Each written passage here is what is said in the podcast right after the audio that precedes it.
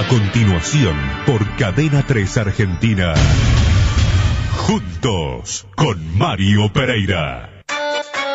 La leyenda dice que un día Mario Pereira anunció que quería dejar la radio y convocó a todos sus amigos y a algunos de sus enemigos para contarles.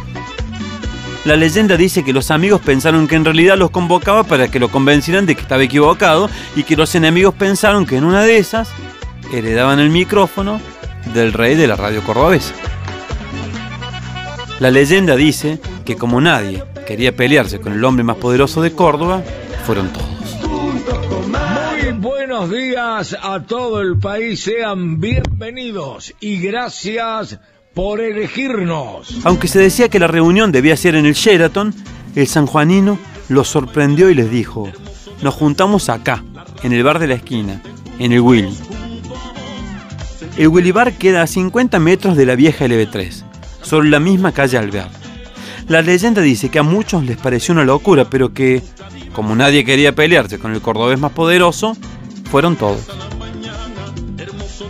Los invitados fueron recibidos por Alejandro López, un sanjuanino que estudió por 16 años hasta recibirse de médico sin dejar de ganarse sus propinas en el bar.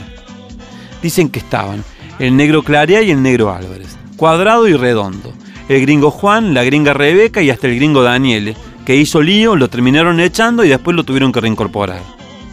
La leyenda dice que estaban el sapo y el chicharrón, el gallego y muchos más. Salzano me contó que él andaba justo por la cuadra y vio luz y subió. Pero aunque escuchó todo, me pidió que mantuviera su relato en off.